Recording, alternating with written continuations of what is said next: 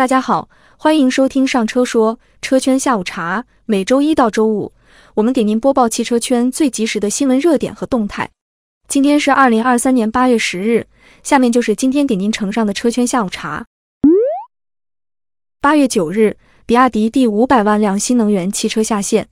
比亚迪股份有限公司董事长兼总裁王传福表示，新能源汽车为中国汽车品牌发展提供了全新的加速度。预计到二零二五年，中国新能源汽车渗透率有望达到百分之六十。在新能源汽车的变革浪潮中，中国汽车品牌大有可为。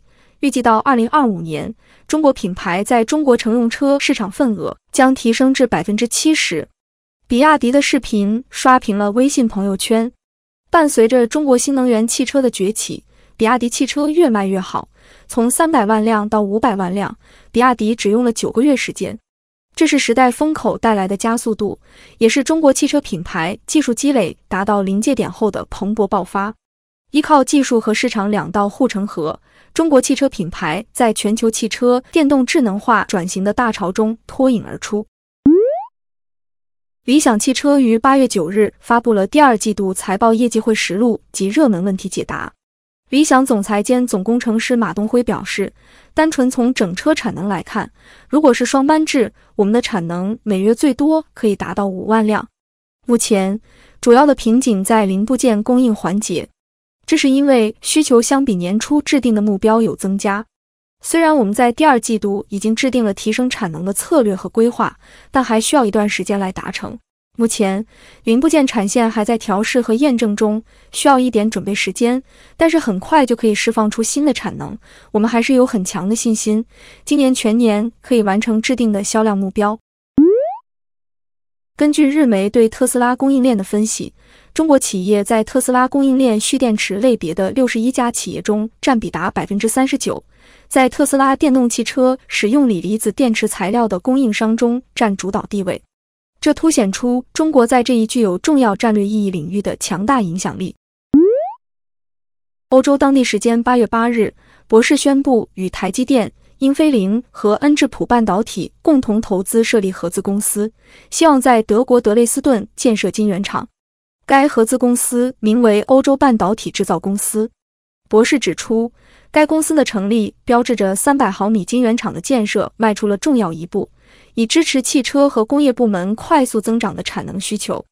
台积电将持有合资公司百分之七十的股份，博世、英飞凌和恩智浦各持有百分之十的股份。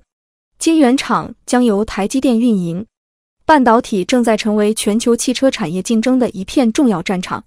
随着集成电路代工巨头台积电正式布局欧洲。选择在德国建立其在欧洲的第一家工厂，标志着欧洲也加入了全球汽车半导体的竞争。此次台积电在欧洲建厂，得到了当地产业与政府的合力支持。参与合资的厂商有博世、英飞凌、恩智浦这些欧洲老牌汽车芯片厂商。据介绍，此次成立的欧洲半导体制造公司的投资总额预计将超过一百亿欧元。包括股权注入、债务借款以及欧盟和德国政府的支持。德国政府的注资可能达到五成，支持力度可见一斑。据界面新闻报道，近日，湖北民营公交公司黄石市宏泰公共巴士有限公司因电池等质量问题，深陷停运困境。